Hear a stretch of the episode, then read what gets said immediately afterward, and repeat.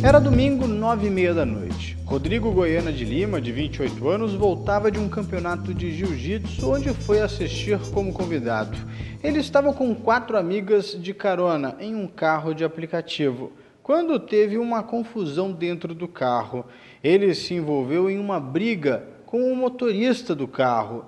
Depois eles pararam o carro, ele saiu com as amigas e o motorista de repente manobrou o carro, voltou na contramão e tentou acertar em cheio o grupo que caminhava beirando a calçada. As meninas conseguiram pular e não serem assim atingidas pelo carro. Já Rodrigo não, foi atingido em cheio, arremessado por cerca de 20 metros e caiu, morrendo na hora. Meu nome é Guilherme Mendes e este é a Hora do Rush, podcast de oliberal.com, disponível toda sexta-feira nas principais plataformas de streaming e em nosso portal oliberal.com. Aqui nós abordamos o assunto da semana a partir da análise do time de jornalistas da redação integrada de O Liberal. Acesse nosso portal, nos siga na sua plataforma preferida e não perca nenhum episódio. Comigo hoje estão os jornalistas Lázaro Magalhães, editor de Cidades, e Carlos Felipe, editor de Esportes de O Liberal, da redação integrada. Além deste podcast, você pode acompanhar essa e outras notícias em tempo real em nosso portal oliberal.com. Bem-vindo, Lázaro, bem-vindo, Felipe. Vamos colocar os fatos na mesa?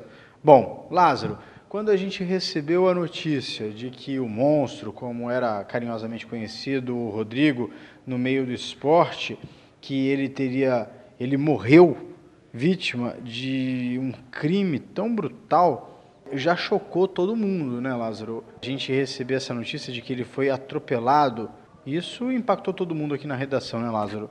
Olá, Guilherme. Olá, assinante. Olá, Carlos Felipe. É realmente é uma situação chocante, como você mesmo resumiu. E, obviamente, leva a gente a, a pensar várias circunstâncias que envolvem o que aconteceu, né? Inclusive, muito foi discutido depois do episódio sobre as regras para atividade dos motoristas de aplicativos, né? com relação à violência mesmo urbana da cidade de Belém. Vale a gente avaliar vários pontos de vista, afinal é um assunto complexo, violência é, é um lugar que a gente pode caminhar com muito, muitas noções muito fechadas do ponto de vista de lugares comuns, na verdade é isso que eu queria dizer. E a gente tem que tomar cuidado, porque nem vincular exatamente a atividade dos aplicativos à violência, né? nem tampouco o fato de um esportista que passou por uma situação de violência, né, e também eh, foi envolvido em desdobramento de episódios que foram violentos também com o esporte. Né? Não podemos ligar a violência ao esporte porque um esportista estava né, nesse episódio, nem tampouco um motorista de aplicativo que também está envolvido, como se todos fossem violentos. Precisamos analisar isso com, com muito cuidado, muita parcimônia, para pôr, como você mesmo diz, o, os fatos na mesa. Não, e inclusive o que chama a atenção é, é que assim, relatos, as pessoas falam que é, houve uma discussão dentro do carro,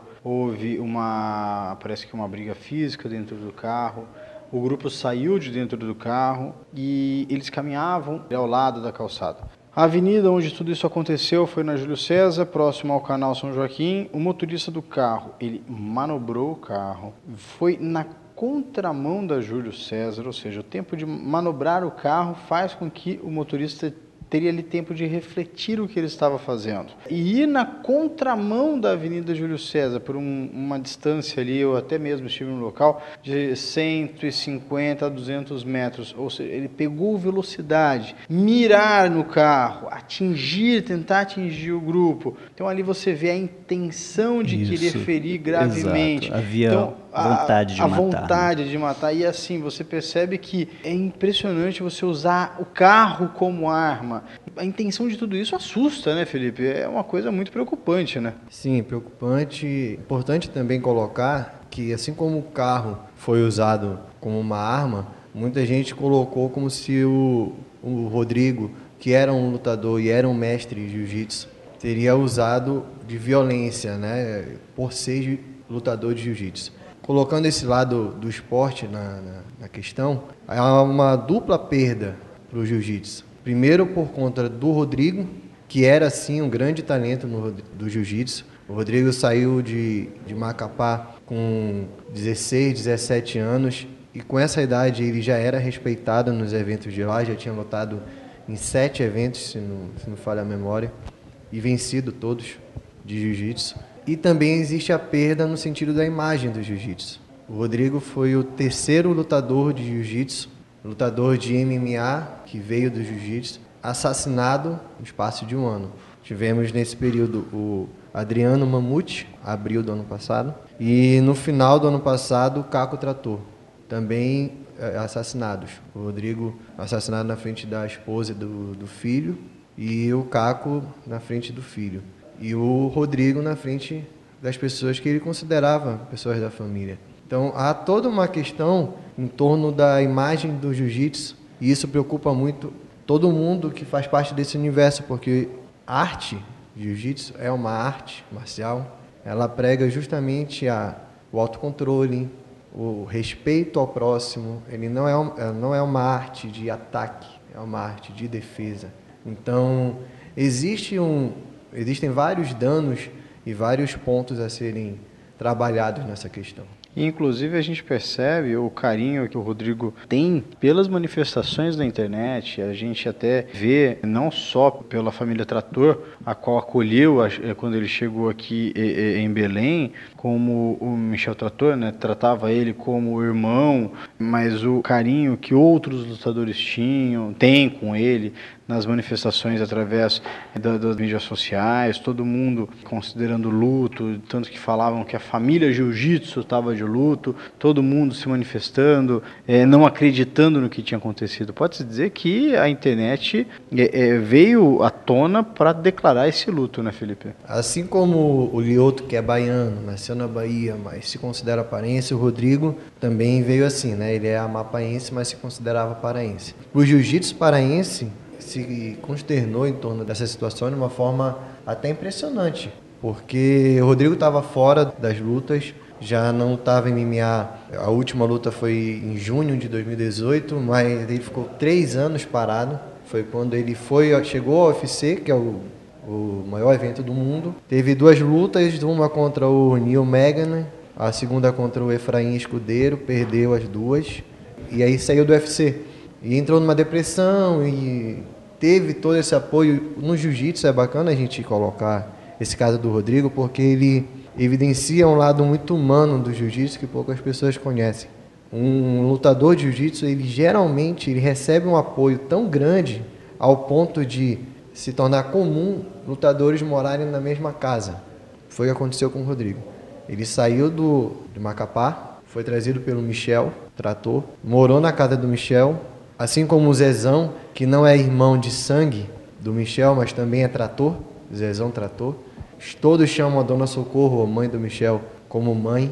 Então existe um laço muito grande entre todos os atores da, do jiu-jitsu. Tudo isso que aconteceu com o Rodrigo também mostra um, o quanto uma categoria que está sempre em evidência somente nas, nas vitórias precisa ser abordada também numa situação como essa. E os lutadores não, não se esquivam, é até um trocadilho, mas os lutadores não se esquivam de falar. O Zezão falou da importância, a importância de divulgar o jiu-jitsu como ele realmente é, como uma arte e não como um instrumento de briga. No momento, todo mundo falou essa questão do Rodrigo, de ter socos, de ter discussão e tudo mais.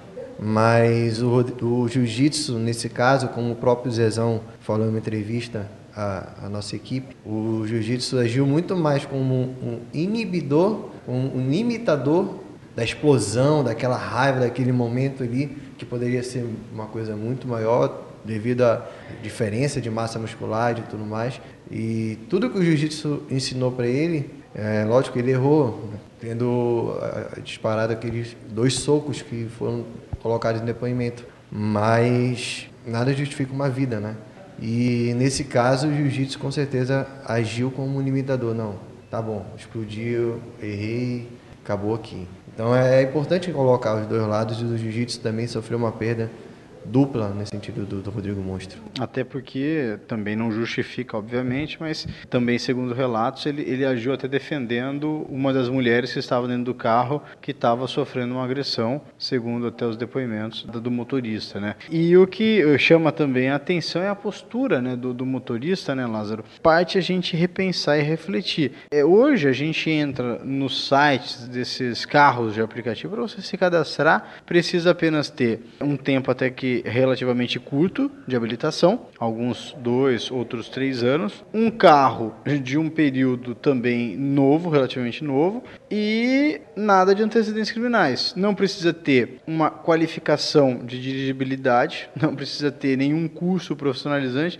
não precisa ter nenhum atestado de sanidade mental, não precisa ter nada que, que diga que a pessoa ela está em sã consciência para trabalhar. Ou seja, é muito vago, muito vaga essa triagem para você ser um motorista é, de um aplicativo desse. Então é uma coisa muito é, simplesmente é, toma a chave e vai dirigir. A gente vê, é, a gente vê ali que o comportamento, não querendo pré-julgar, até porque quem julga é juiz, mas a gente vê que o comportamento que se teve ali é de se julgar de uma pessoa sã. Por exemplo, eu se levo, se eu sou agredido, a última coisa que eu vou pensar em fazer é pegar meu carro e jogar em cima do meu agressor. Eu vou procurar a polícia, eu vou procurar um, um, um meio legal para punir quem me agrediu e não fazer justiça com a própria mão. Concordo. A gente só tem que tomar muito cuidado, né, Guilherme? Eu, eu, volto, eu repito, eu faço essa defesa. Não estou defendendo o, os atos, as agressões, as violências e o assassinato que ocorreu. Obviamente que não. Isso é injustificável sob qualquer ponto de vista. A gente precisa ter muita tranquilidade nesse momento de não ser tomado por emoções, de também não demonizar uma categoria de trabalhadores, que já é explorada também. Explorada eu, no sentido de um sistema que, obviamente, ele precariza as relações de trabalho, dentro de uma lógica econômica que pouco se interessa com usuários, pouco se interessa com os trabalhadores. Não vamos citar nomes de empresas, obviamente, mas assim, a gente sabe-se que essas relações de trabalho no mundo contemporâneo são sim precarizadas por lógicas que, obviamente, como repito, pouco se importam com os usuários e pouco, muito menos se importam com os trabalhadores, que estão lá atrás do volante, que boa parte do seu dia é tomado por uma maneira de conseguir renda para casa, boa parte dessas pessoas não tem outra fonte de renda, então em um determinado momento aí da, do país, isso surgiu como uma oportunidade também de estar tá ali complementando renda, inclusive de profissionais que já têm até diplomas, que acabam também entrando nessa área aí para poder complementar a renda de casa. Então, uh, o cuidado só que se tem que ter é só, sim, vamos avaliar o que sistemas são esses para que essas pessoas entrem nesse campo, nesse mercado de trabalho. Mas sem, sem levar em consideração que isso poderia ter acontecido com um motorista de táxi comum, poderia ter acontecido com um motorista de ônibus, poderia ter acontecido com, com qualquer outra atividade. E aí alguém vai dizer assim: é, não se cobra atestado de sanidade mental para boa parte das profissões. Acho que co nenhuma cobra. É, não se cobra antecedentes criminais ou perfil psicológico para nenhuma atividade. Ninguém pré-julga alguém. Você tem uma cara meio assim torta, você não pode eh, ocupar esse emprego. Nós não podemos fazer isso porque isso não é justo, é. não está dentro do, do que o, os direitos humanos prevêem. É, então a gente tem que tomar muito cuidado porque essa, essa discussão ela pode muito é, ser conduzida por do, do que seria justo ou não. Então vamos tentar ver isso de uma maneira mais tranquila. Efetivamente, eu acho, concordo, Guilherme, que esses critérios eles são um, um, grande problema. O critério de que você é, coloca ou não um profissional desse dentro de, um, de uma operação de aplicativo para um transporte de passageiros, sem muito critério mínimo, eu acho que não vamos nem ao céu nem ao inferno. Tem que ter algum critério e tem que ter alguma segurança tanto para motoristas quanto para passageiros. Motoristas também penam bastante com, esse, com esses modelos né, que, que as companhias aplicam. Né? Então, assim, é um desafio. Agora, nesse ponto que chama bastante atenção também é a banalidade né, da Exato. vida. Porque ali pegar um carro e jogar, não estou querendo desmerecer a agressão, ou a agressão sofrida, no caso. Uhum. Mas você pegar o carro e jogar contra um grupo de cinco pessoas. Justo. Né, é, é, uma banalidade, né, Felipe? É uma banalidade e isso que o Lázaro colocou é importante que é questão de abordagem. Você pode abordar que um motorista de aplicativo assassinou um lutador de jiu-jitsu, ou você pode abordar que ali aconteceu um crime. Então é importante a gente não rotular não é todo motorista de aplicativo que vai ser um assassino, nem todo lutador de jiu-jitsu que vai ser um agressor. E se fosse o contrário? E se fosse, seria, seria feito aquela pecha sobre jiu-jitsu, o, o, que é será inadmissível. Que, será que a questão, estritamente, cobrar dos aplicativos uma seleção maior, critérios para uma seleção, ou seria uma questão bem mais ampla a ver com a sociedade? Porque se fosse o contrário, Aí um lutador de jiu-jitsu teria que passar por um teste de sanidade, antecedentes criminais e tudo, e tudo para poder participar. E eu acho que nesse sentido a gente tem trabalhado também, né? Nas abordagens. Tudo depende da abordagem. Não foi um motorista de aplicativo que virou um assassino, foi uma pessoa que virou assassino. Ele Exato. ocupava um cargo, uma função de motorista de aplicativo. E a vítima não foi um, não é um lutador de jiu-jitsu que vai ser vítima, que vai ser sempre agressor. Não, ali foi um homem um que lutava jiu-jitsu, que era passageiro, mas era um homem que morreu, deixou dois filhos, deixou uma noiva. Então são coisas diferentes e cabe aí uma, uma discussão bem maior, bem mais aprofundada. Sem dúvida. Eu concordo contigo, Guilherme. É a banalização é. da violência, é isso mesmo. E nem é o, o motoristas de aplicativo que são violentos, são criminosos ou não, e nem do lado do, dos, dos, esportistas. Né? Eu acho que, é, na verdade, é, é você querer dizer, confundir. Bom, o, eu não levo a minha família ao campo porque o esporte é violento, o futebol é violento. O futebol não é violento. Não, não é violento. A violência e... está em todas as camadas sociais e em todas as atividades. Se você for comprar uma pipoca ali do outro lado, eh, você corre o risco de sofrer um ato violento. Então, acho que tem que conduzir né, a, a discussão para outros campos, efetivamente. Os aplicativos devem melhorar? Tem que melhorar. É um desafio? Alguém tem a solução? Ninguém tem a solução, pelo tem que eu como? estou vendo. Tem como? Tem. E, te, e tem as barreiras econômicas dessa solução? Também tem as empresas se interessam. As próprias barreiras sociais. Exato. Porque você coloca uma profissão que veio para o estigma de acatar todo mundo, acolher todo mundo que está fora do mercado. Exato. E você coloca criar, começa a criar barreiras, barreiras e barreiras e barreiras, já não é todo mundo que vai estar ali dentro. Sim, então dúvida. existe uma barreira também social, concordo com o Asa.